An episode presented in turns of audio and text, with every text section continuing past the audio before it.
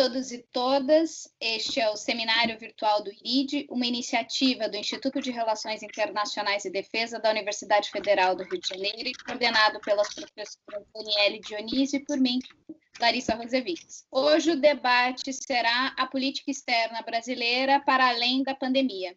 No dia 8 de maio de 2020, o ex-presidente Fernando Henrique Cardoso e os ex-ministros das Relações Exteriores Celso Amorim, Celso Laffer, Francisco Rezec, dentre outros, assinaram um artigo intitulado A Reconstrução da Política Externa Brasileira. No texto do artigo, eles destacam que o resgate da política externa do Brasil exige o retorno à obediência aos princípios constitucionais, à racionalidade, ao pragmatismo, ao senso de equilíbrio, moderação e realismo construtivo. As alterações promovidas pelo governo de Jair Bolsonaro na política externa brasileira são evidentes. Por um lado, observa-se o abandono de pautas defendidas internacionalmente pela diplomacia brasileira desde a redemocratização, como a questão ambiental, a integração regional e a defesa dos direitos humanos. Por outro lado, retorno à aliança com o centro hegemônico, especialmente os Estados Unidos, sem contrapartidas claras. Desde a redemocratização, a política externa do Brasil passou por mudanças importantes, conforme perspectiva de Túlio Vigivani, nós fomos da autonomia pela integração à autonomia pela diversificação.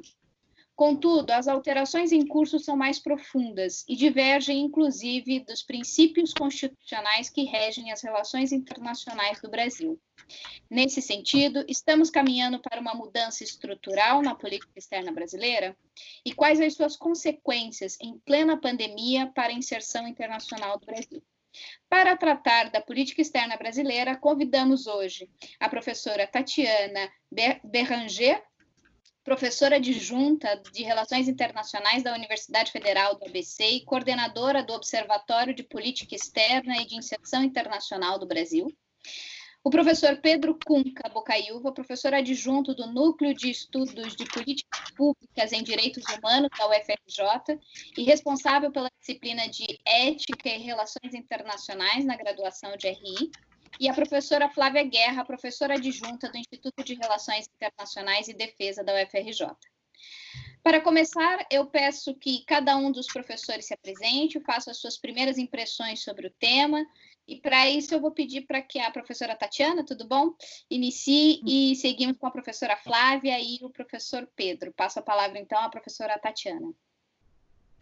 Olá, primeiramente gostaria de agradecer o, o convite do IRID, dizer que é uma, uma honra e um prazer né, estar com, com, vocês, com a professora Larissa, a professora Flávia, o professor Pedro, é, mesmo que, que a distância, né, a tecnologia tem nos ajudado a seguir com o nosso trabalho também de pesquisa e de reflexões. Né? E, então, é, nós vamos sentindo um pouco a importância, na verdade, de, deste tema, né, e das ciências sociais também, é, para o enfrentamento da própria pandemia e, e para a gente pensar as alternativas, né, e, e o que está por vir. Então, eu acho que, na verdade, a, a, a, pandemia encontra o Brasil e a política externa brasileira já em uma situação de bastante retrocesso, que eu venho chamando de uma política externa de subordinação passiva explícita ao imperialismo.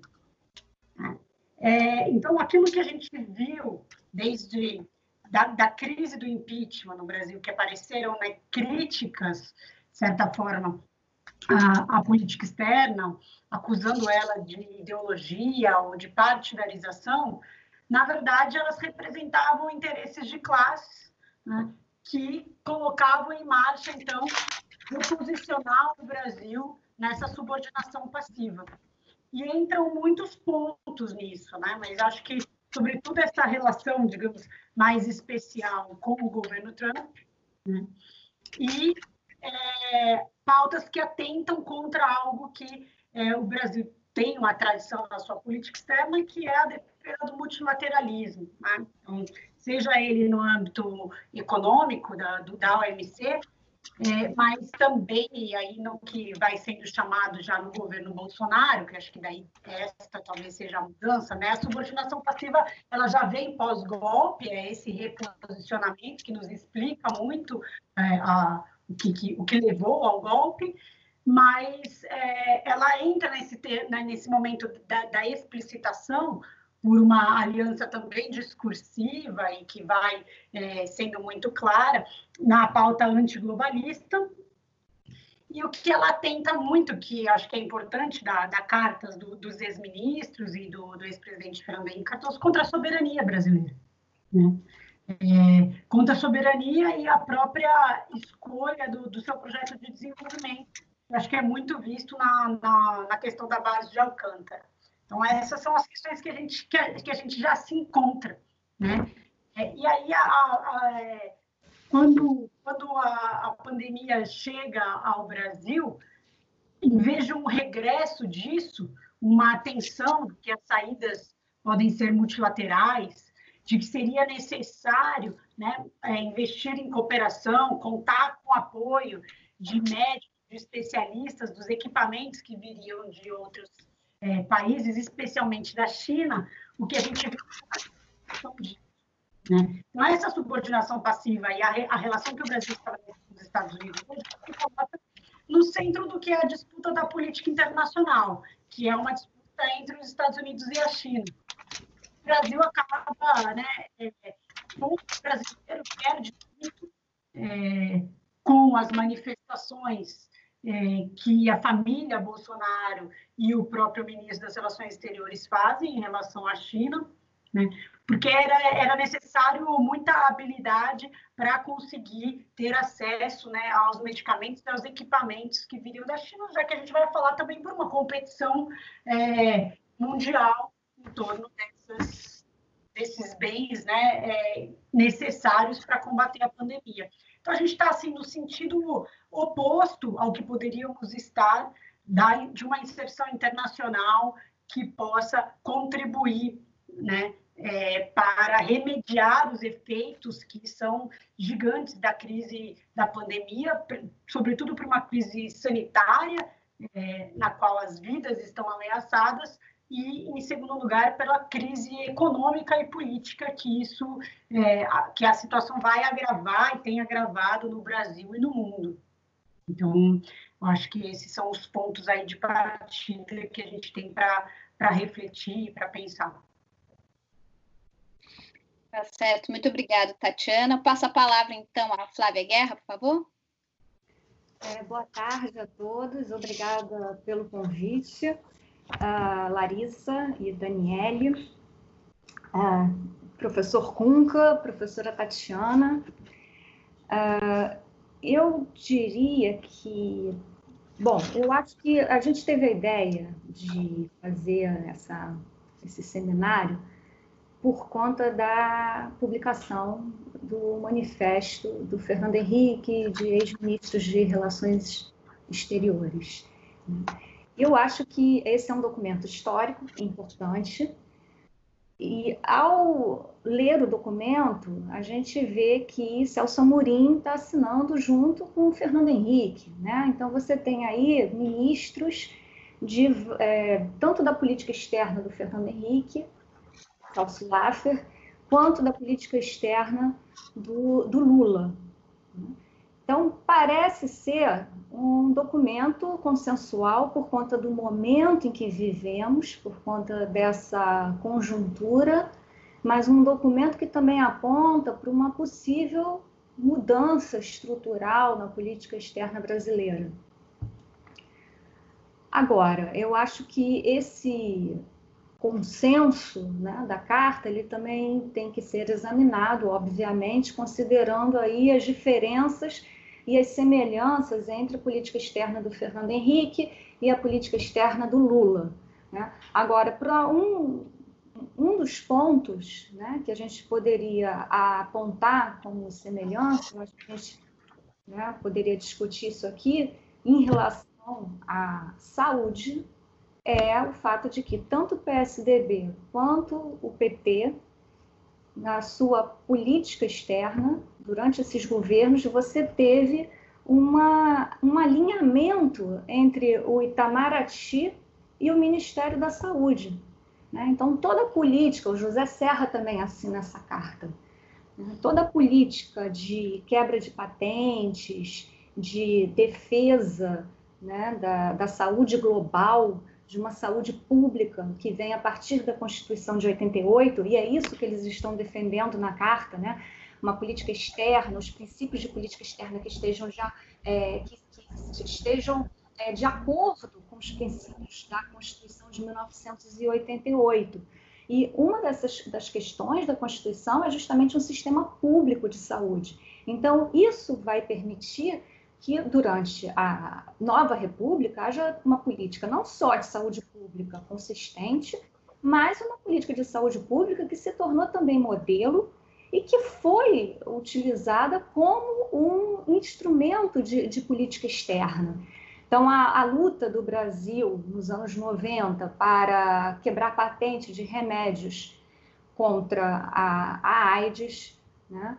então, foi uma política de tratamento que, num primeiro momento, contrariou a recomendação da OMS porque a OMS acreditava que um país em desenvolvimento não teria condições de oferecer tratamento universal gratuito. Então, a política da OMS para esses países era prevenção, não era investimento em remédios. E o Itamaraty, em alinhamento com o Ministério da Saúde, fez uma política diferente, que depois foi reconhecida como uma política bem sucedida, né?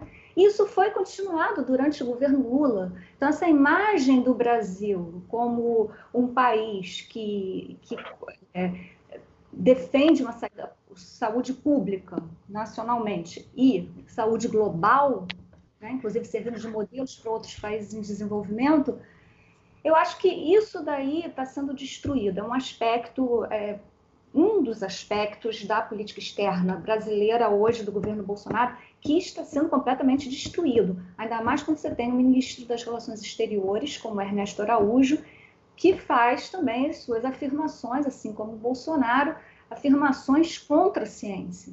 Né? É, inclusive, o, a saúde é colocada aí como uma ideologia de esquerda, uma ideologia comunista pelo Ernesto Araújo. Então, acho que essa é uma das questões importantes.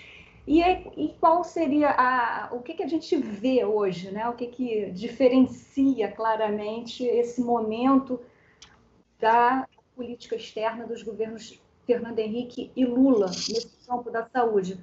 Hoje você tem uma divergência entre o Itamaraty e o Ministério da Saúde. Né? Então, o Ministério da Saúde segue as recomendações da OMS, só que o, Itamaraty está completamente alinhado ao Bolsonaro e contra medidas do Ministério da Saúde. Então, eu acho que nesse campo, nesse momento crucial para o mundo e para o Brasil,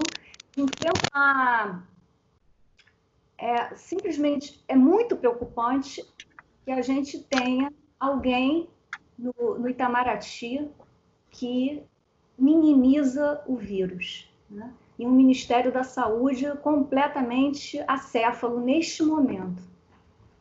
Bom, depois eu teria mais coisas para comentar, mas vou parar por aqui. Tá bom, obrigada, Flávia. Eu vou passar a palavra então ao professor Pedro.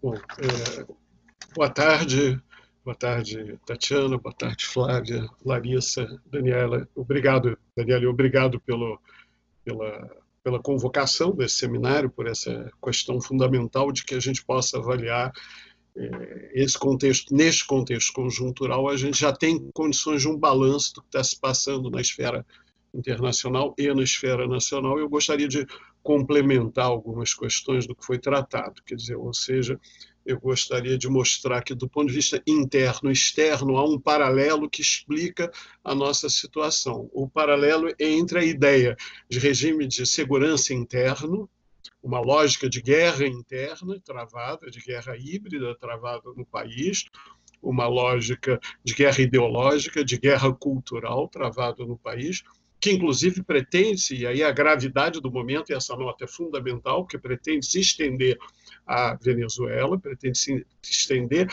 a uma função no mecanismo de aliança militar que se aproxima é, desse elemento mais do que ao lado dessa subordinação passiva ao imperialismo do ponto de vista doutrinário, do ponto de vista é, econômico, do ponto de vista da avaliação internacional, do ponto de vista da relação, mas pretende função geopolítica, a gravidade desse giro do ponto de vista da soberania, que ele oferece o território como base, ele oferece a Amazônia como subproduto e, e, outros elementos também do complexo energético, e ele oferece uma ação militar que reconfigura a geopolítica, trazendo a agenda da guerra, que é isso da maior gravidade, para o nosso continente, para o subcontinente sul-americano, e, de certa forma, essa ruptura que já, tá, já tinha trazida pelo cerco econômico, é, pela ação de pressão militar na fronteira, é, pelos mecanismos de, de, de, provocação mercenária com a Venezuela, se acentuaram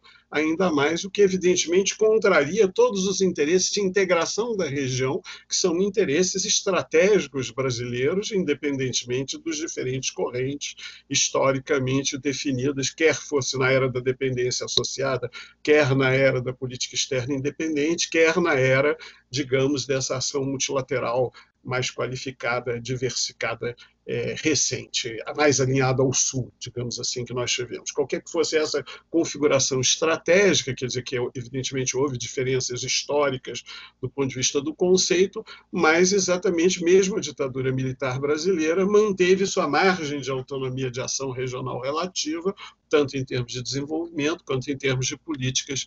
Bom, e se isso aconteceu na ditadura, quer dizer, nós temos a, a ruptura mais grave, uma ruptura que tem a ver com o elemento territorial, com o elemento é, é, regional, com o elemento da fronteira. Bom, o segundo aspecto é o seguinte: a agenda americana, que saiu da guerra cosmopolita para um cenário de, de confrontação aberta de guerra comercial, uma ideia de muros, uma ideia de ação em bombardeios à distância, uma ideia de um tipo de política militar e de um tipo de política que se, se assemelha muito ao que está doutrinariamente expresso no choque civilizações do Huntington, não é?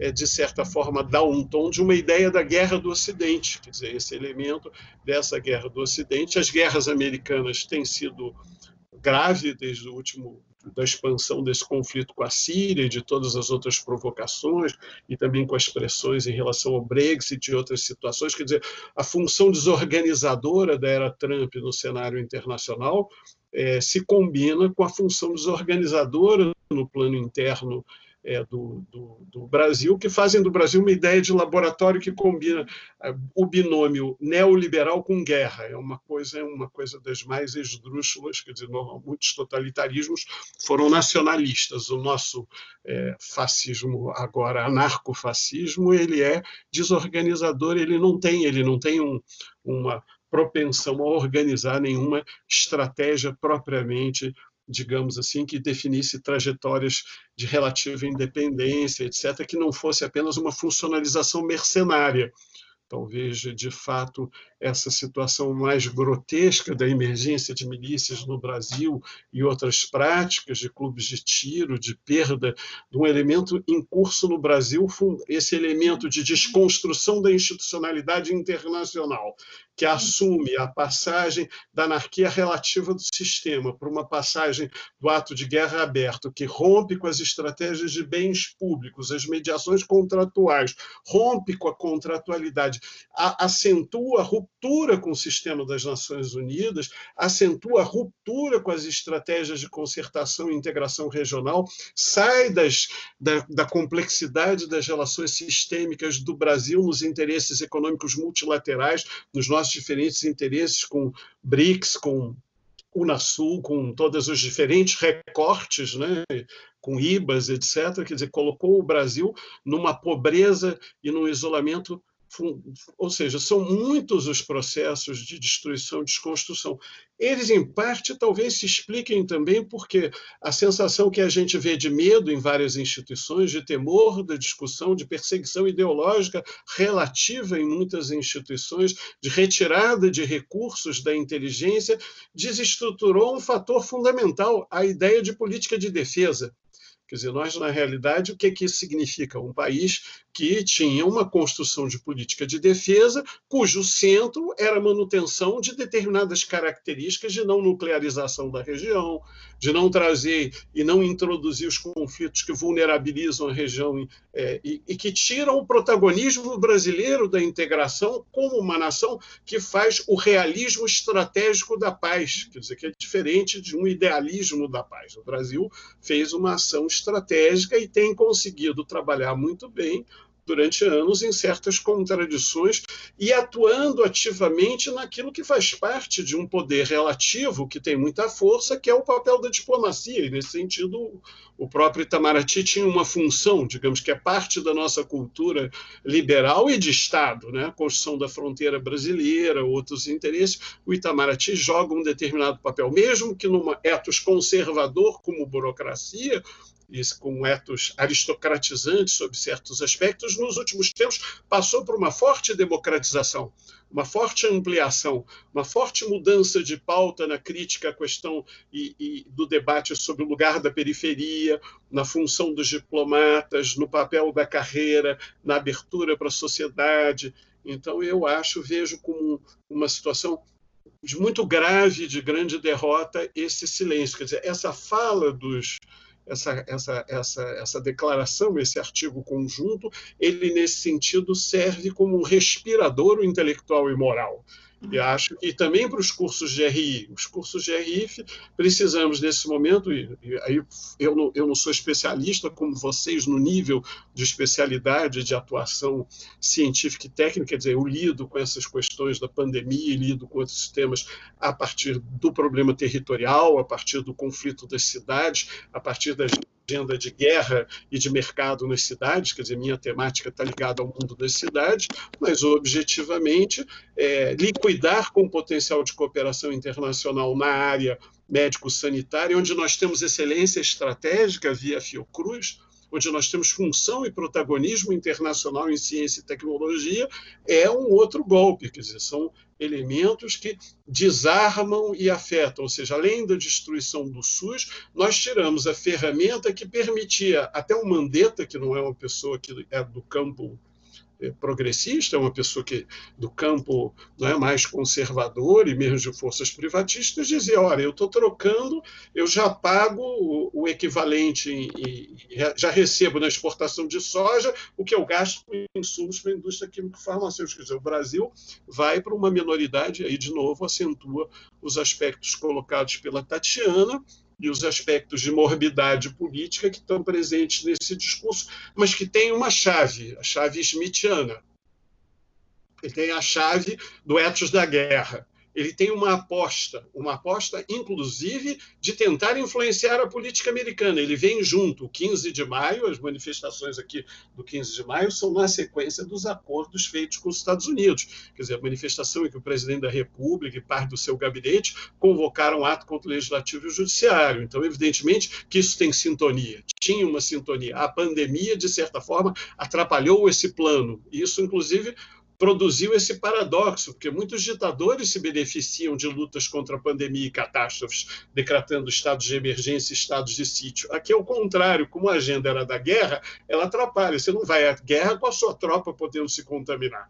Você não vai à guerra se você não puder pôr as pessoas mobilizadas como bando para impor é, o controle e impor uma determinada regra e sem respaldo patriótico. É? Então, ao contrário, o patriotismo agora é a defesa da vida e, de certa forma, isso trouxe um grande contraste. Não sei se a minha introdução era um objetivo um pouco de complementar as falas nessa direção, de mostrar como esses elementos que já estavam em jogo, cara, a pandemia mudou a qualidade das ameaças, eu ainda não falei dela, quer dizer, na realidade falei de como o Brasil se encontrou nesse ethos da guerra é? e, e, e, do medo que estão caracterizando e coadjuvando a extrema-direita americana, e não é à toa que existe uma coisa chamada olavismo, existe uma doutrina que não que tem determinadas características cujo centro é travar uma guerra cultural, uma guerra intelectual, e aí, de fato, inteiramente subordinada nessa lógica passiva e mimética, e mais ainda se considerando como parte do centro.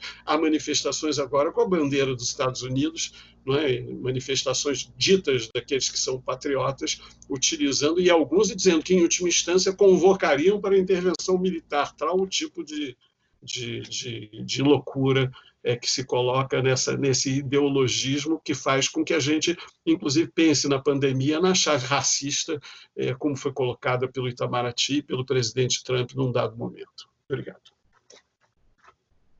Agradeço a, a fala do professor Pedro. Eu acho que assim, as, as, três falas elas, elas vão num sentido de da gente repensar algumas questões, dentre elas a própria questão do multilateralismo, né? Eu acho que assim, existe uma crise do multilateralismo que ela foi causada pelo próprio líder do sistema, né, os Estados Unidos.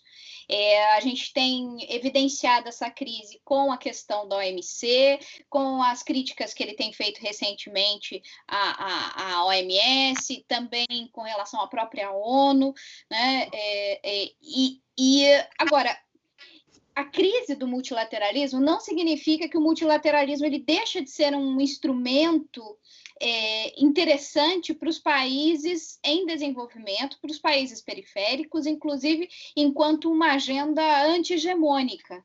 Né?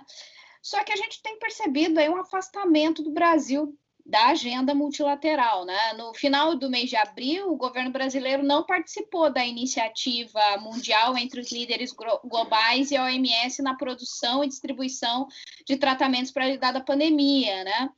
Então, eu queria colocar para vocês, dentro dessa, dentro dessa ideia, né? Claro que vocês é, se sintam à vontade, inclusive, para é, é, elaborar algumas das questões que já foram apresentadas, mas também para a gente poder pensar como que a participação do Brasil nos fóruns multilaterais, ela contribuiu para uma inserção internacional do Brasil nas décadas de 90 e principalmente aí no início do século 20, né, do século 21, e quais são as consequências desse afastamento sistemático promovido pelo governo atual, levando em consideração a questão também? Ah, toda da Covid-19? Para a gente seguir a ordem que a gente já estava, eu, eu abro a palavra então para a Tatiana. Aí a Tatiana pode fazer as suas considerações, depois a gente passa para a Flávia e para o professor Pedro. Certo, vou começar pela última parte que você nos provoca, né, a falar um pouco sobre qual é, foi a atuação do Brasil. Acho que é, a Fábio tocou um pouco, né, e, e, a gente pode pensar nisso. O Brasil ele fez grandes contradições. Para mim é muito marcante uma diferença entre governo FHC e governo Lula, né? É, mas há algumas pontos mesmo, né? Eu acho que assim, é muito marcante porque a representação de classe, a posição do Estado brasileiro na, na, estrutura de poder internacional era bastante distinta. É, tanto é que o FHC ele antecipa é, a adesão do Brasil ao, ao, regime de propriedade intelectual.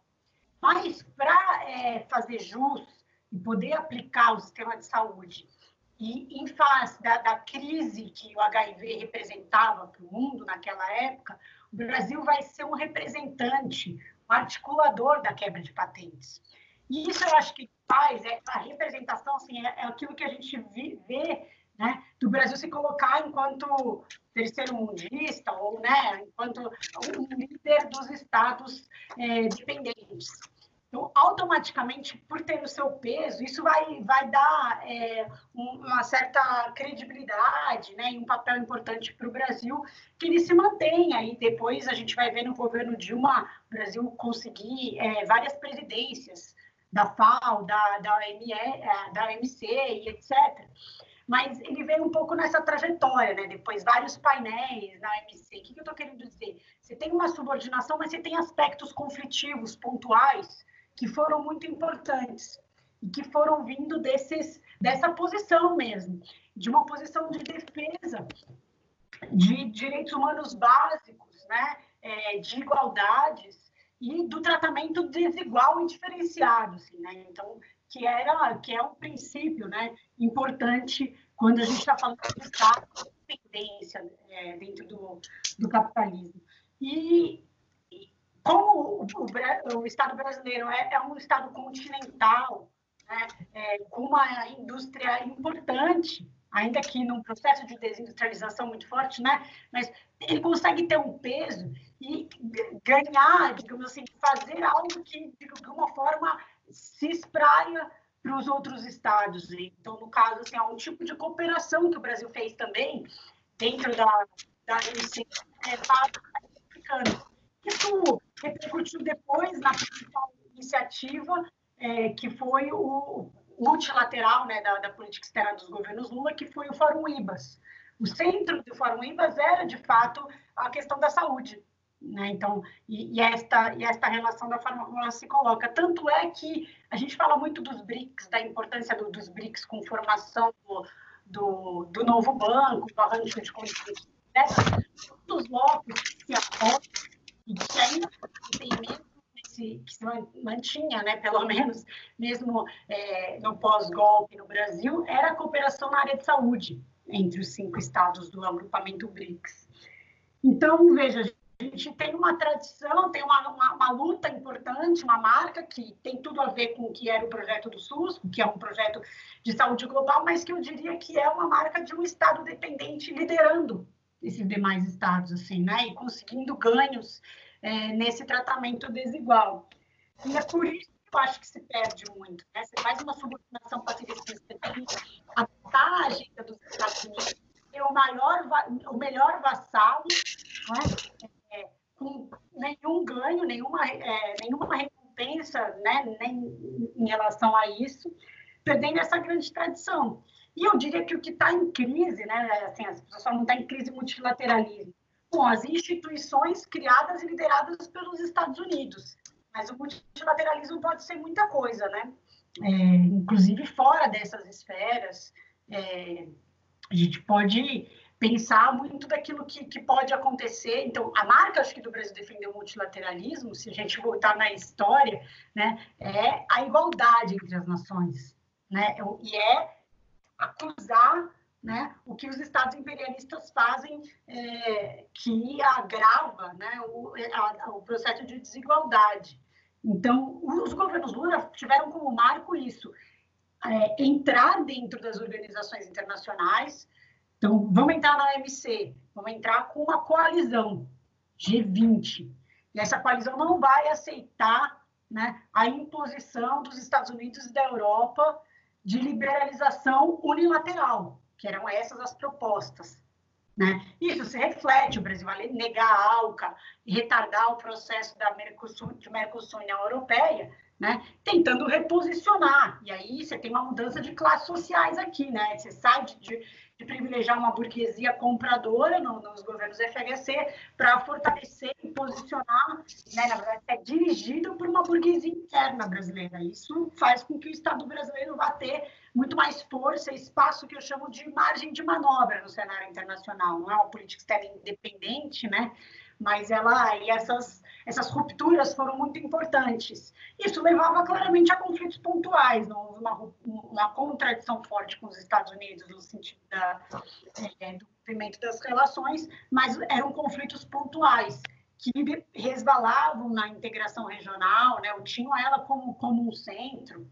Então, veja, a gente sai de uma política de integração regional coordenada, né, criando um conselho de defesa de segurança, para hoje os Estados Unidos estarem com medo do Brasil. Pensarem como é que vão fechar as, as fronteiras, porque a pandemia vai né, é, ter reflexos e pode entrar para os seus países.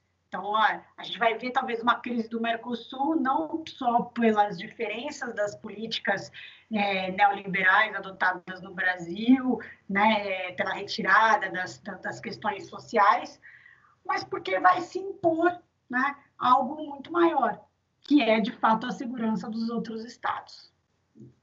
O reflexo que a forma como, como o governo brasileiro quer tratar ou quer ignorar né? E como é que isso pode se, se, se colocar.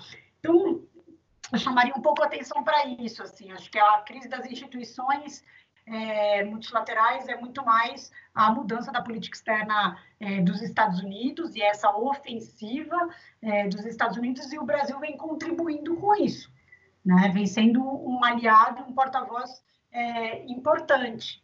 Quanto na verdade há muito do que po possa ser feito, não só dentro dessas dessas instituições, apesar de que eu acho que a MS, nesse momento, é, deve ser fortalecida, né, é, e pode fazer uma, uma grande atuação, mas tudo vai depender também de como é que ela vai enfrentar algo que é fundamental, que é o poder das grandes corporações, a propriedade intelectual agora, né, é, aquele que descobriram ou não a vacina e etc. Então, o que se esperava ia ser um grande momento, digamos, poderia ser, se a gente estivesse é, com outro governo, de uma fortuna para a política externa brasileira, né? É, já que ela vinha dessa tradição e de ser quem iria encampar essa luta, mas a gente está vivendo exatamente o, o, o, regresso. As notícias são de que o Brasil vai ser o último da fila numa, numa possibilidade de uma vacina. Em segundo lugar, número de mortes, né? É, não, e inclusive do acesso à vacina, né? A forma como é que vai se colocando dentro desse, desse ambiente internacional.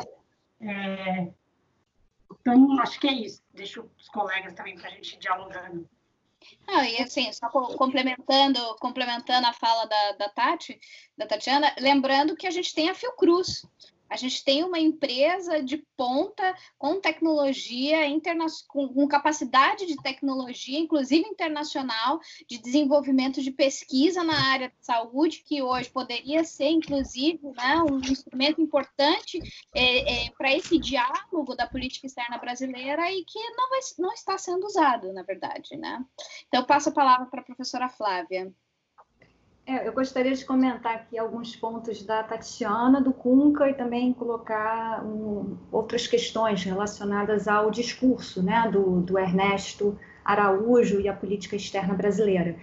É, parece né, que o lema do Bolsonaro não é só Brasil acima de tudo, Deus acima de todos. Parece que poderia ser Brasil acima de tudo Estados Unidos acima de todos, porque eles veem os Estados Unidos como o próprio Deus. Então, essa política de endeusamento dos Estados Unidos, né, e como falou muito bem a Tatiana, é uma, um alinhamento passivo, né, explícito aos Estados Unidos, nós não vimos isso em nenhum momento nem no governo Dutra, nem em outros governos que eram mais próximos dos Estados Unidos, em que havia um maior alinhamento.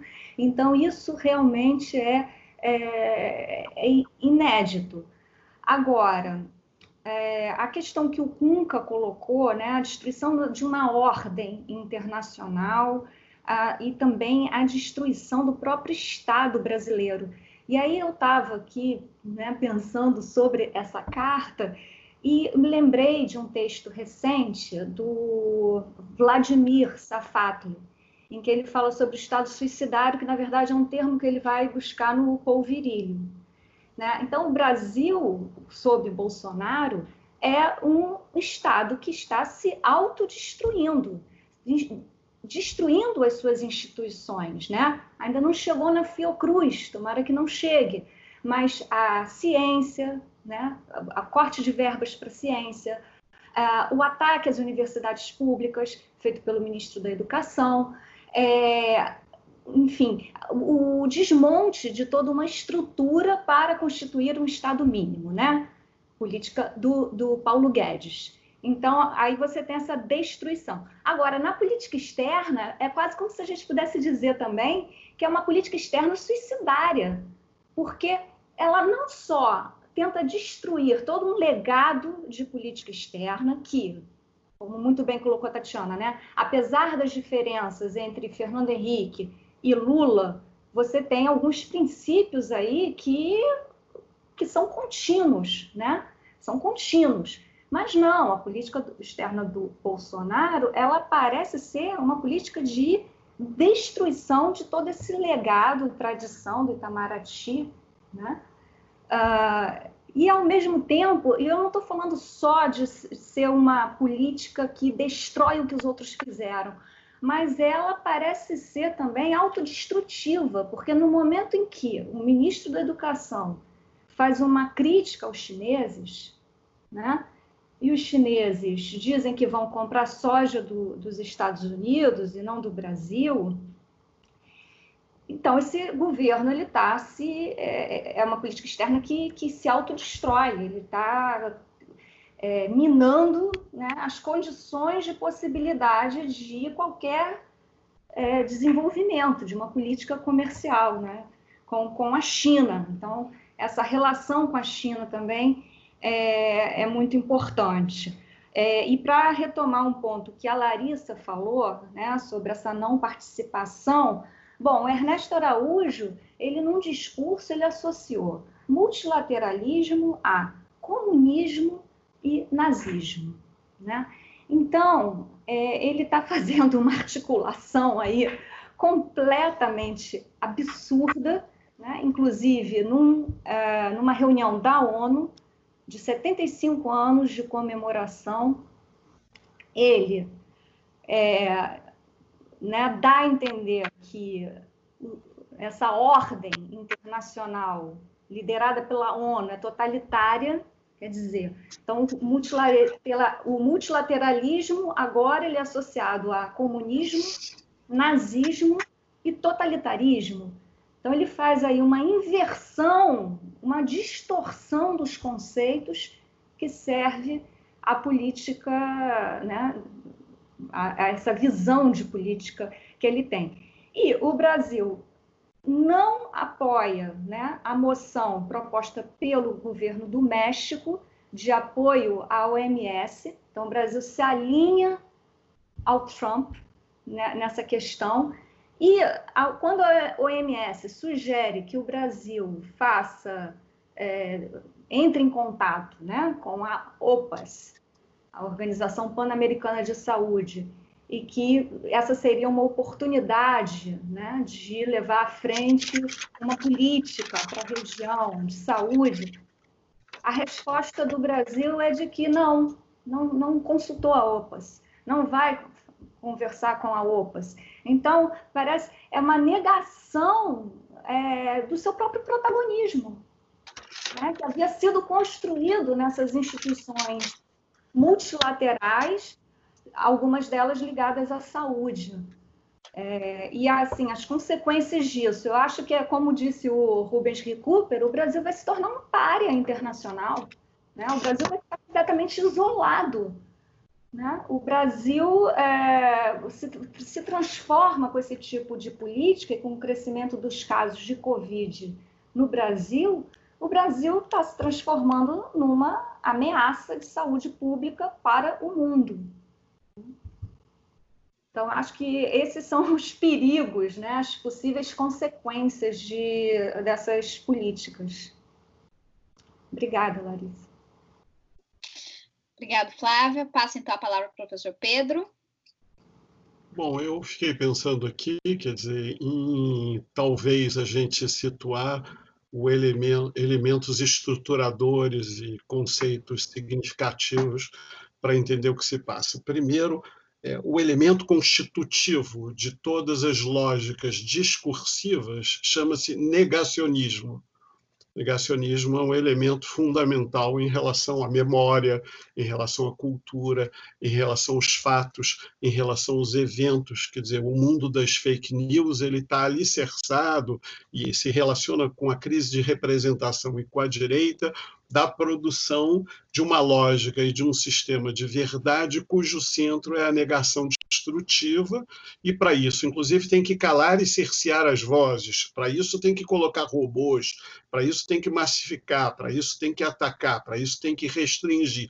Para isso, tem que golpear para sustentar um conjunto de elementos que buscam alguns arquétipos, é? buscam alguns referenciais ideológicos e outros elementos que se ligam, inclusive, a elementos mórbidos presentes, elementos mórbidos que são elementos materiais, né? os elementos da crise financeira, os elementos da, da, do desemprego, os elementos da pandemia, os elementos é, da, das diferentes lógicas de guerra, guerra às drogas, guerra à China, guerra comercial, guerra então esse, o segundo grande elemento, portanto, se, se liga a essa pulsão, a essa dinâmica mórbida, a essa dinâmica de valorização e a ruptura que foi travado no fato de você ter. Na história, não tem regimes com o grau de desvelamento, quer dizer, mesmo o nazismo manteve a Constituição de Weimar como um fator, por incrível que pareça, paradoxal, embora ele tenha inventado uma lógica de construção do inimigo, uma estruturação, um processo destrutivo, um processo de aniquilação, mas no caso nós chamamos esses referenciais todos mórbidos de tanatopolítica ou necropolítica, que se articula com genocídio, com a ideia de limpeza étnica, com a ideia de limpeza intelectual e moral, com a ideia de ataque a forças que são consideradas pecaminosas, com a ideia de guerra religiosa, como se deu, por exemplo, nos movimentos de apoiar a embaixada, é, a, a, que Jerusalém virasse capital do Estado de Israel. Ou seja, assumir essa ideia de uma guerra santa, essa ideia de uma cruzada, esse discurso religioso esse discurso religioso ele se alicerça com outros elementos, que são uma afinidade transnacional constituída em ambientes. A gente estudava Davos, Porto Alegre, ambientes transnacionais econômicos, G7, G8, G10, G20, mas a gente não estudávamos as lógicas de disputa, digamos assim, que vinham nas dinâmicas empresariais, transnacionais, da OCDE, etc., mas no, no estudo e na pesquisa é, dos processos ideológicos de composição de grupos, de uma certa articulação global das direitas, e nós não pensávamos no Brasil como um centro disso. O Brasil buscando essa referência, constituindo esse elemento, e constituindo esse elemento nessa longa duração que eles chamam de dimensão mítico-política, e na realidade traz a aberração fundamental, que é um presidente que defende a tortura.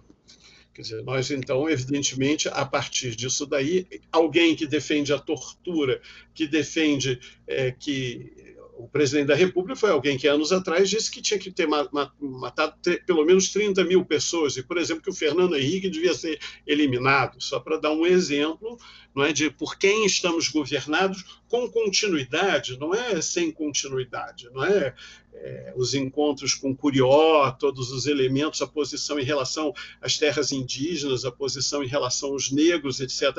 No plano internacional, talvez o mais aberrante, característico de tudo isso que nós estamos conversando, está na desproteção aos brasileiros e brasileiras no exterior, quer dizer, a maneira como apoiou o governo Trump na expulsão de brasileiros, quer dizer, a lógica criminosa de colaborar com políticas terríveis desenvolvidas na administração Trump relativamente a colocar em universo carcerário e criminal e penalizador e a populações é, de, que, que estavam em, em contexto de legalidade, semilegalidade ou em busca de solução e alternativa pela migração nos Estados Unidos. Quer dizer, eu diria que é, a gente tem em uma série de, de, digamos assim, eu quis mostrar essa, essa articulação entre os elementos conceituais que a gente pode falar e os elementos, digamos, intelectuais e morais e, e, os atos, os gestos concretos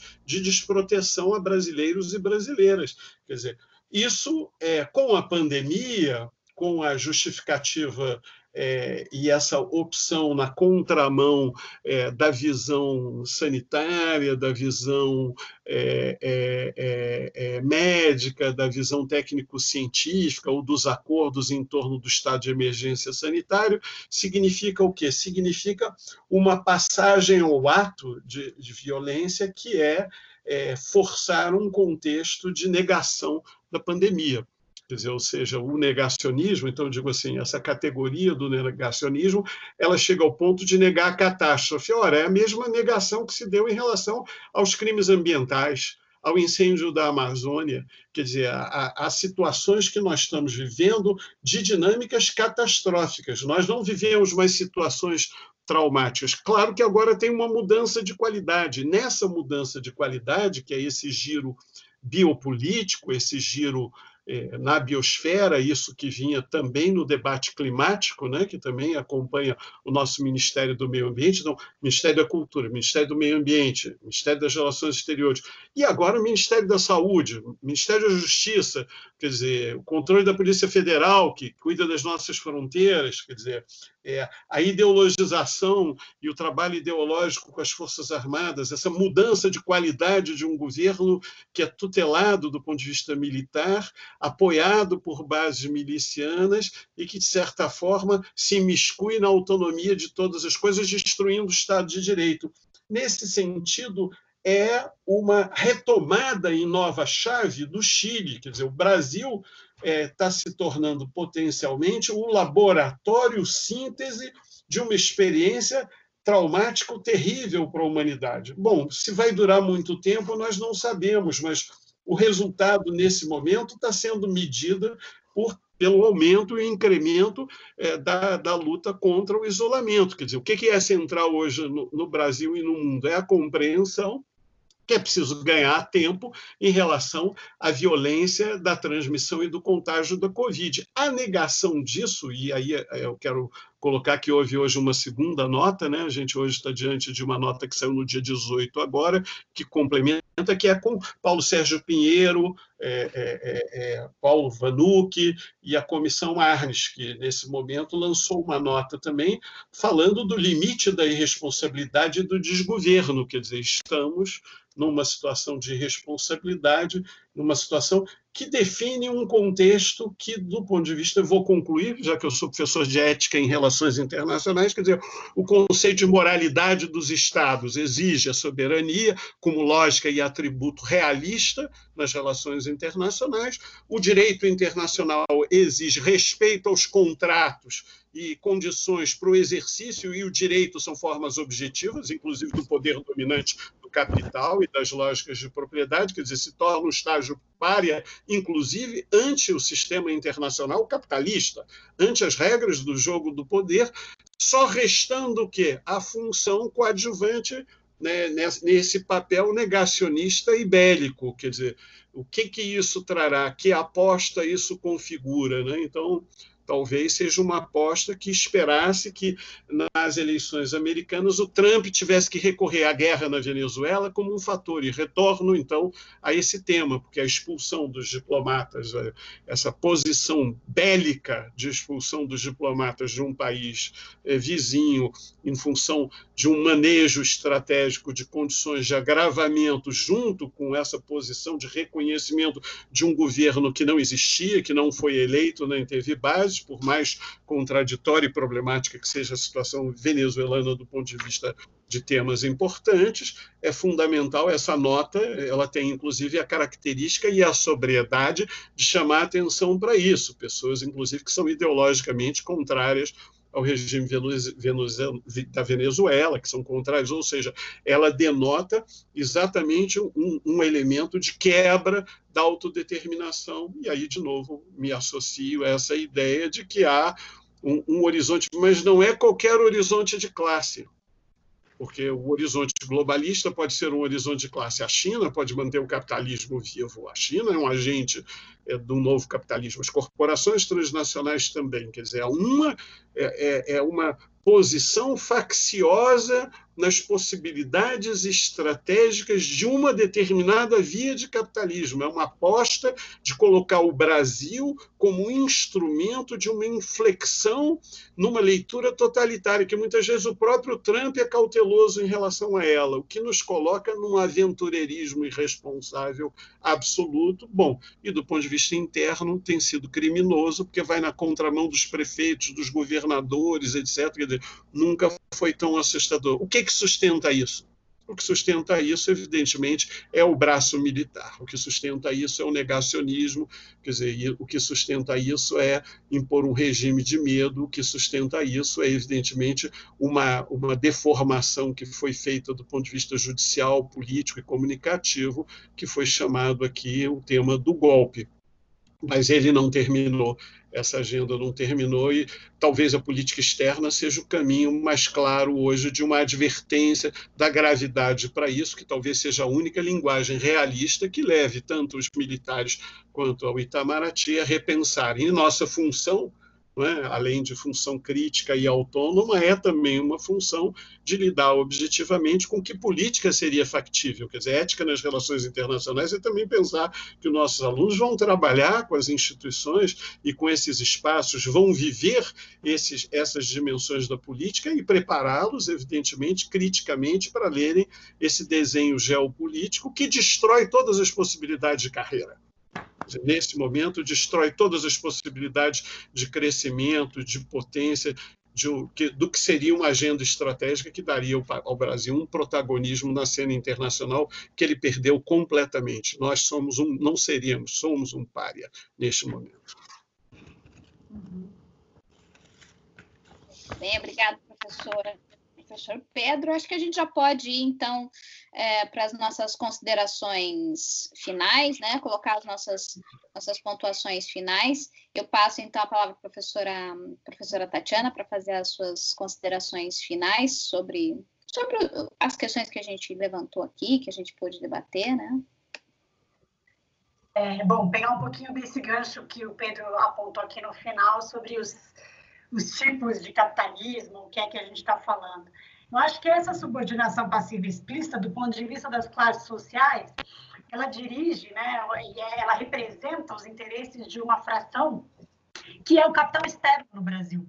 Por isso a dependência, né, é, essa subordinação passiva explícita se coloca. Vejam, todas as mudanças é, desde a da Lava Jato, do, do, próprio golpe, eles vão ou prendendo parte da burguesia brasileira, né, ou ela vai mesmo é, é, adotando, em nome da, da, da agenda contra os direitos trabalhistas, na expectativa de uma certa competitividade, isso mostra muito a fraqueza política ideológica, né, uma crença, uma expectativa de que a competitividade vai ser maior diante desses fatos, mas toda a agenda, o que a gente vai vendo é, de fato, um capital internacional cada vez mais sendo favorecido. Então, é, quando a gente fala que o Estado e a política externa está aliada e subordinada aos Estados Unidos, não é algo do que está daqui para fora, mas é o que a gente vai permitindo do de fora atuar aqui dentro. Né? Essa é a dependência, capital, a possibilidade do capital externo se tornar hegemônico numa formação social. Né? Que, a gente pode lembrar os clássicos da dependência, né, para pensarmos esses elementos. É, e diante disso, não cabe outra questão, né, e aí como é que isso foi articulado? Eu é, sigo aqui o Armando Boito Júnior dizendo que a gente vive uma situação né, de fascização no Brasil, um neofascismo, né? E ele tem tudo a ver, é, aqui na, na no, pelo, pelo, pelo aporte teórico do Nikos Poulantzas, com um papel fundamental que se torna uma classe reinante da classe média, alta classe média brasileira, e aí representada tanto por, por altos funcionários públicos do judiciário, né, é, até de militares e etc., mas também para um setor social que vai né, é, cada vez mais aí com essa nova pequena burguesia, altos salários e etc. E você, você constrói esse processo, veja esse processo, eu acho que indica também que a alta classe média, ela também tem nela um americanismo. Ela também aceita, né, enquanto modelo de vida. Então, a gente vê, na verdade, a disputa que parecia de Fla-Flu, vai para Cuba ou vai para Miami, ela é a ideologia das classes brasileiras. Não é uma simples ideologia político-partidária. Né? Mas... Agora, na crise da Covid, é, vai para a Suécia, né? É, e, ou vai para Cuba, vai para a China, vai para a Venezuela, né, para onde o impacto está menor, é, onde há política que, que isso vai se colocar. E isso vem claramente com isso, com, com as exclusões. Veja, o fascismo é um tipo de uma política nacionalista, né? agora ela sempre vai excluir uma grande parcela da população. Ela vai dizer o que é. Né? Então, assim, ela não tem nada de soberania, né? É, e, e, esta é a contradição, eu acho que é, é, o regime político que a gente tem que analisar, e, e ver o quanto ele se coloca nesse momento. E, curiosamente, acho que o momento em que a gente vê tudo isso, que é o que é a gravidade, né, é que a gente está falando, momento de uma crise econômica internacional de 12 anos, né, de, um, de quatro décadas de neoliberalismo, né? É, então, com todos os desmontes e ataques aos direitos dos trabalhadores, acho que o Brasil vai vivendo seu neoliberalismo 2.0 bastante agressivo nisso, né?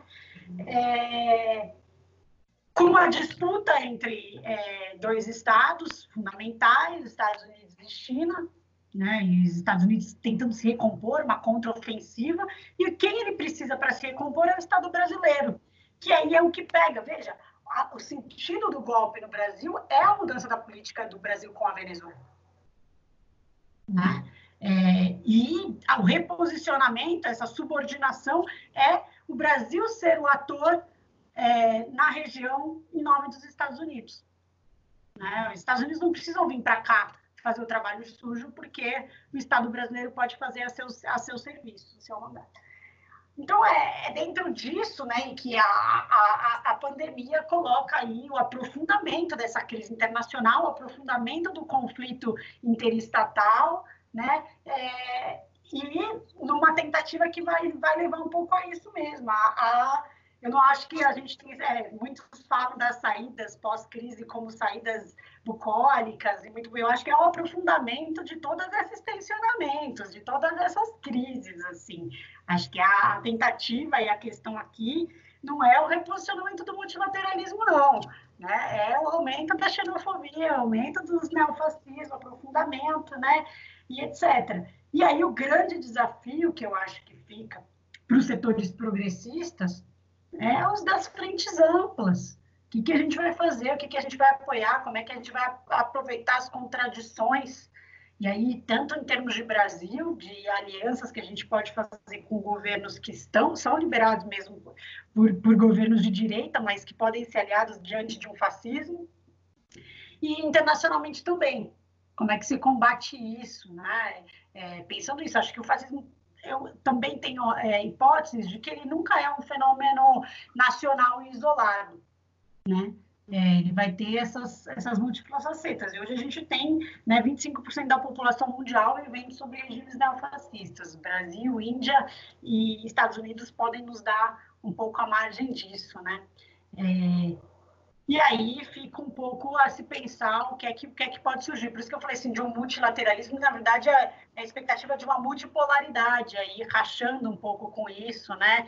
É, e, impulsionando algo contrário, desmantelando, pelo menos, é, o, o, papel que os Estados Unidos têm hoje, né? E representam dentro desse quadro.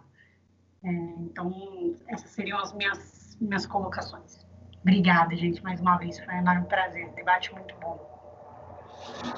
Obrigada. E eu acho que aproveito aqui, então, já também para divulgar o trabalho de vocês, né, é, Tatiana, que eu, eu, tive o prazer de, de, estar lá no início, que é o Observatório uh, da Política Externa e Inserção Internacional do Brasil, o PEB, peb.org. Eu acho que lá vocês conseguiram, ano passado, produzir um material muito interessante de acompanhamento dessas mudanças relacionadas à política externa. O material está todo disponível online, é, então, quem quiser acessar os textos e os artigos produzidos pelos professores é, que participaram, acho que é, é, um material muito interessante para poder entender esse, esse processo de transformação pelo qual a política externa está passando, né? É, e seguimos firme com, com, esse, com esse projeto, né, transformando num projeto de pesquisa e de extensão universitária, e então aí estamos com produções, mas também com vamos realizar né, lives e debates, estamos co cobrindo aí, tentando entender essa política externa na pandemia, né, e, a, e, as questões que estão relacionadas a elas. Estão todos convidados não só a assistir, mas também a contribuir, né, e e transformarmos isso aí num, num pensamento coletivo, né, num, numa prática política, que nossa ideia também é não só pensar a crítica ao que está acontecendo, mas qual é o futuro e a alternativa que a gente pode propor ao Brasil. Legal. um projeto soberano, né, democrático. Ótimo, obrigada, Tati. Passa a palavra então para Flávia. Ah, tá. Considerações finais, né? Olha, eu também vou no mesmo sentido da Tatiana, de ser pessimista com a situação pós-Covid, que eu acho que o pós-Covid para a gente ainda vai demorar a chegar, né? Mas esse pós-pandemia acho que também acho que tende sim a aprofundar as tensões, as desigualdades uh, que já existem hoje, né? chamando atenção aqui para a xenofobia e a questão das migrações. Então isso vai se intensificar, vai ficar cada vez mais difícil a mobilidade, é, a aceitação do diferente, a aceitação do outro no território nacional. Então, nós tivemos a, é, aprovada no governo Temer a nova lei das migrações, mas nós não sabemos ainda como isso vai, é, como, quais as, é, como será a posição do governo Bolsonaro é, em relação a, né, a, aos migrantes. Temos, no caso que o Cunca apontou, é, a, o apoio do Bolsonaro a deportação de brasileiros promovida pelo Trump. Né? Então, aí a gente já tem um, um início de desmonte também dessa política né, migratória. Não sabemos até que ponto a instituição ou outras medidas, outras instituições conseguem é, deter isso ou se esse governo ele vai caminhar para um aprofundamento dessas políticas migratórias restritivas. Né? Agora eu queria também é, chamar atenção para algo que a Tatiana falou, né? Essa questão da exclusão de uma parcela da população. Eu acho que um dos, é, uma das tendências, e aí eu estou sendo, obviamente, bastante pessimista, é justamente essa destruição do Estado brasileiro, constituição de um Estado mínimo, é, destruição das universidades, é, destruição do sistema de saúde, porque a política do Bolsonaro, ah, é, né, isso não é dito claramente, mas o que ele quer impor ao Ministério da Saúde, tanto que dois ministros tiveram que sair, né, foram exonerados, a política que ele quer implementar é a de extermínio, é de imunidade de rebanho. Né? Por quê? Para que, que você precisa de tanta gente desempregada, é, né? Esse exército de reserva aí, isso daí pode ser eliminado. Então, a imunidade de rebanho, o risco que se coloca com a imunidade de rebanho de muitas mortes e mortes, a gente sabe que vão ser maiores na periferia, é algo que convém, não só, não, não é apenas uma política de saúde, é algo que, que convém a toda uma política de eliminação de uma parcela da, da, da população, né? Então, também estou muito pessimista em relação a essa questão. Bom, e para finalizar, só retomando um pouco o nosso o manifesto, né, que foi o motivador do encontro, é, eu queria lembrar que eu vi uma, uma nota hoje que, em que os parece que ex-ministros da defesa estão já produzindo uma nota é, contra né, a participação dos militares em qualquer tipo de medida que seja antidemocrática, qualquer tipo de ação antidemocrática. Então, além do manifesto que o Cunca citou, além do manifesto de ex-ministros de Relações Exteriores, também tem agora, agora em poucas horas teremos o manifesto dos ex-ministros da Defesa e o, e o Celso Amorim também está assinando né, esse, esse manifesto. Bom, é, a política do, do, Ernesto Araújo né, e as, as falas do Bolsonaro vão também no sentido de que, novamente, né, retomando, é, precisamos nos abrir para a presença de Deus na política e na história. Né, isso foi dito claramente pelo Ernesto. Quer dizer, implicitamente, abrir a política externa também para Deus Bolsonaro falou de uma regeneração da política externa, essa tentativa né, de destruir tudo, que foi feito antes, porque isso não teria colocado o Brasil numa boa posição.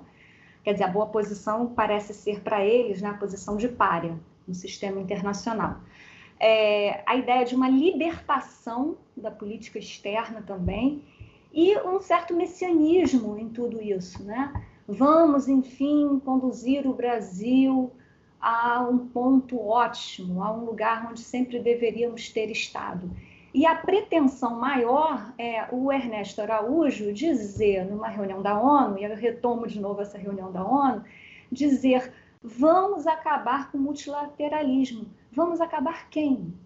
O Brasil, o Brasil é protagonista nisso para acabar com o multilateralismo? Né?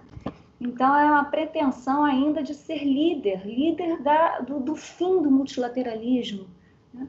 Enfim, eu acho que esses pontos são extremamente preocupantes, porque nós estamos indo, bom, como disse a Tatiana, né, um regresso, um regresso da política externa, de tudo que foi construído até agora, mesmo com todas as críticas que nós podemos fazer, tanto ao Fernando Henrique quanto ao governo Lula, e é, o Brasil sai, né, parece que a gente está vendo a saída do Brasil de uma posição de prestígio internacional para, como disseram na carta, né, os ex-ministros de Relações Exteriores, para objeto de escárnio e repulsa internacional, que tem aparecido na mídia internacional também. Né?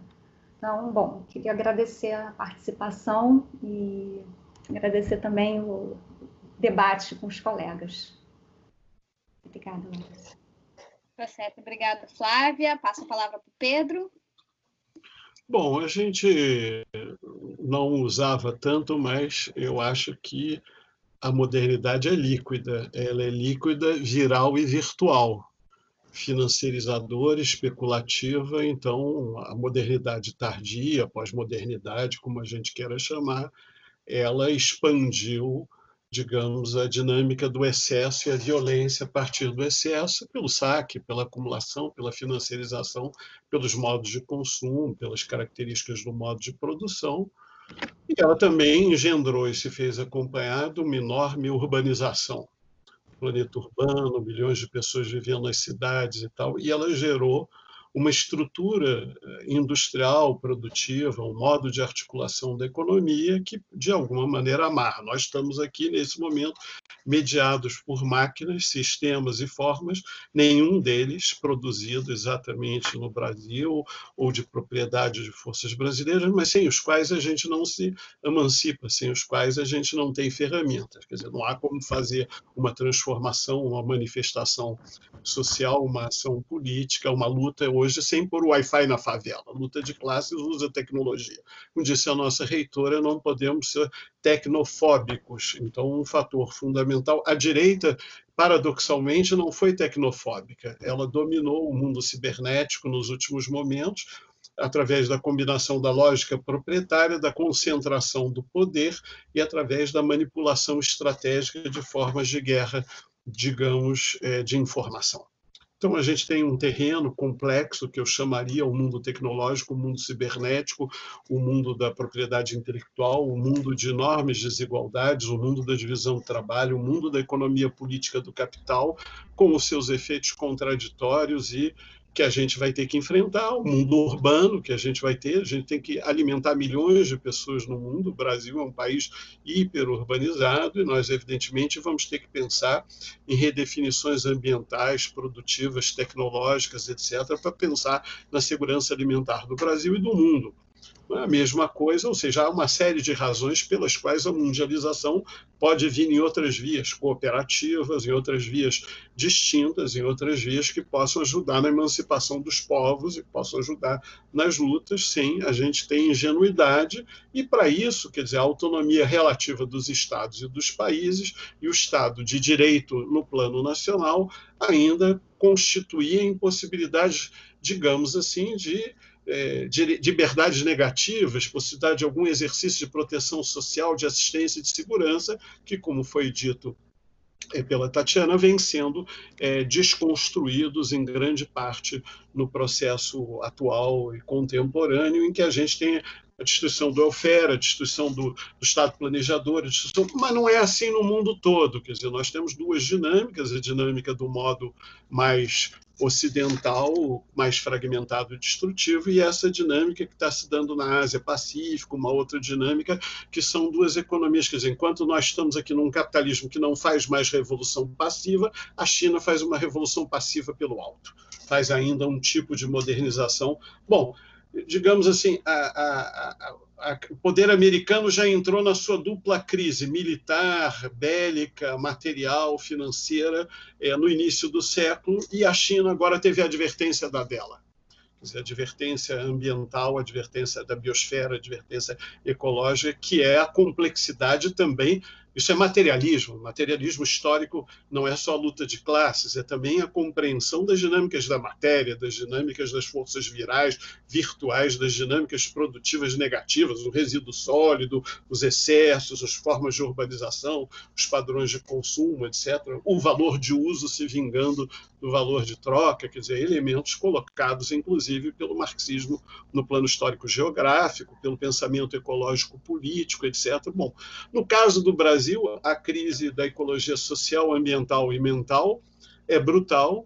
Os elementos de psicologia social de massas é, que, e, digamos assim, dão é, a lógica discursiva são os elementos de passagem ao ato, há um elemento de psicologia coletiva terrível nessa lógica, quer dizer, ou seja, não é à toa que no Brasil a psicanálise tem sido chamada à cena pública para reagir, não é à toa que eles também temem essa avaliação subjetiva, porque ela diz respeito, além do temor de classe do outro, ao temor de gênero, ao temor da sexualidade, ao temor da diferença, etc., todos esses elementos que levam a um paradoxo, porque isso não é exatamente o o capitalismo pode conviver com mercado e diversidade. Né? O sistema de mercadorias, o sistema imaginário e tal. Bom, é um tipo determinado de, de, de dinâmica do capitalismo que, inclusive, tende a destruí-lo. Né? Tende a destruí-lo. Quer dizer, o processo principal é de destruição. Assim como há uma autodestruição do capitalismo, como Polanyi descreveu, quando você libera completamente o mercado, o livro A Grande Transformação é um livro seminal, é um livro fundamental para a gente entender essa lógica destrutiva na estrutura sistêmica do capital e das formas de acumulação, nós temos também uma outra possibilidade de destruição, que é essa desmedida subjetiva, quer dizer, ou seja, o inconsciente é política e é material. É? A ideologia está marcada por uma dinâmica pulsional terrível, agressiva, traduzida e alimentada. O desejo é força material. Assim como a gente diz que a ideologia é cimento e força material, a gente, pós-Freud, pode ver também que há uma, uma, uma, uma, materialidade real da linguagem humana na sua objetividade e na sua desmedida. Então, esse elemento sapiens e demens que combina o mundo, que exige da gente uma combinação crítica importante, que inclusive nos leva a ter que ser seres éticos, ou seja, nós temos que fazer reflexão crítica, pensamento crítico. Então, gostaria de agradecer o esforço do IRID em produzir pensamento crítico para pensar essa desmedida brasileira no abismo da necropolítica, do genocídio, da lógica da guerra, do negacionismo e dessa visão que, nesse momento, gera crimes contra a humanidade perpetrados sobre o corpo do povo brasileiro. Quer dizer, ou seja, o corpo, o povo brasileiro está sofrendo uma lógica de guerra interna negativa, divisionista e terrível, e mais ainda aliada a um fenômeno novo, material e objetivo, que é o fenômeno dos, da transmissão dos vírus não é? aqueles que se desencadeiam. Ao mesmo tempo, as escalas atuais das populações no mundo e o futuro do mundo, mesmo esses americanistas dos quais a Tatiana falou, eles gostariam de ir para Miami para os seus parques, eles gostariam de aproveitar isso, e na realidade eles têm tido que fugir para Lisboa, onde o governo é o governo, digamos assim, um governo mais progressista. Então, ao contrário, parte da elite brasileira já não tem mais para onde fugir. Quer dizer, vai chegar um momento que o sujeito não tem mais para onde fugir. No entanto, a irracionalidade e a dão. Quer dizer, esse é um fator de muita complexidade que leva a gente a ter que trabalhar, como a gente trabalha com feminismo, como a gente trabalha com classismo, quer dizer, como o fenômeno de massas é também um, o fenômeno de classe, também é um fenômeno de ódio de raiva, inclusive de segmentos populares que aderem ao fascismo inclusive de forças sociais que no desamparo, no recalque, no abandono, são manipuladas por esses processos objetivos de, de manipulação, como os que têm impedido o acesso à renda básica e o direito ao isolamento. Quer dizer, nós não, não temos podido praticar, nós vivemos isso, o cerco ao Maranhão, o cerco a uma série de situações que nós temos hoje, quer dizer, e o próprio Rio de Janeiro, nesse momento, inteiramente é, atacado de todos os lados, impedido de gerar uma política pública, um bem público, um sentido público. Quer dizer, nesse sentido, quer dizer, a cooperação internacional é um bem público, assim como é um bem público a saúde. Quer dizer, para exercer o comum da vida, a luta pelos comuns, de que tanto a gente fala, o bem viver, etc., etc., é preciso uma mediação estatal capaz de incorporar um pacto e uma aliança.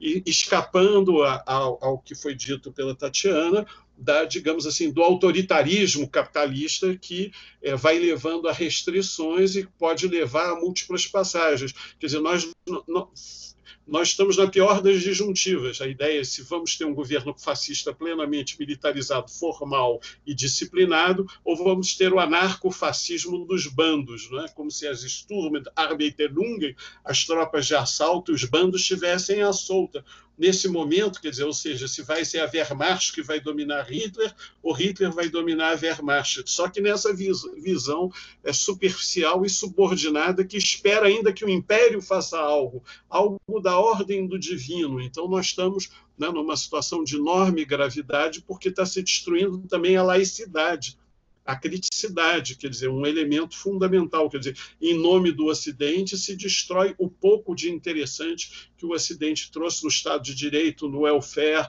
né, na racionalidade, etc., nos direitos públicos e coletivos, na cidadania ampliada. Eu espero que, de fato, a gente é, que essa nossa conversa ajude também a re, é, diminuir o medo né, que atinge uma série de instituições e que esses manifestos, essas posições, esses artigos permitam que vozes discordantes se manifestem como vozes, foi dito aí, se manifestam por dentro do SUS, né, e levando, inclusive, os próprios ministros que o governo põe a terem que dizer: não, não podemos levar essa necropolítica adiante. No momento, a dialética é completamente negativa. E o quadro de resistência moral e intelectual é decisivo, e quero elogiar, manter a inteligência viva, como nesse debate, agradecer a Larissa, a Daniele, ao, ao Iride, a Tatiana pela presença e a Flávia por me darem a oportunidade também de externar essa inquietude ético-política e, de certa forma, responder aos meus alunos, né? em relação aos quais eu sempre digo que a gente tem a tarefa de fazer a análise estratégica da conjuntura em que estamos, o contexto situacional. E, por último, quer dizer, o contexto situacional é de regressão das possibilidades hegemônicas do Ocidente. Isso leva ao excesso de estratégia de dominação.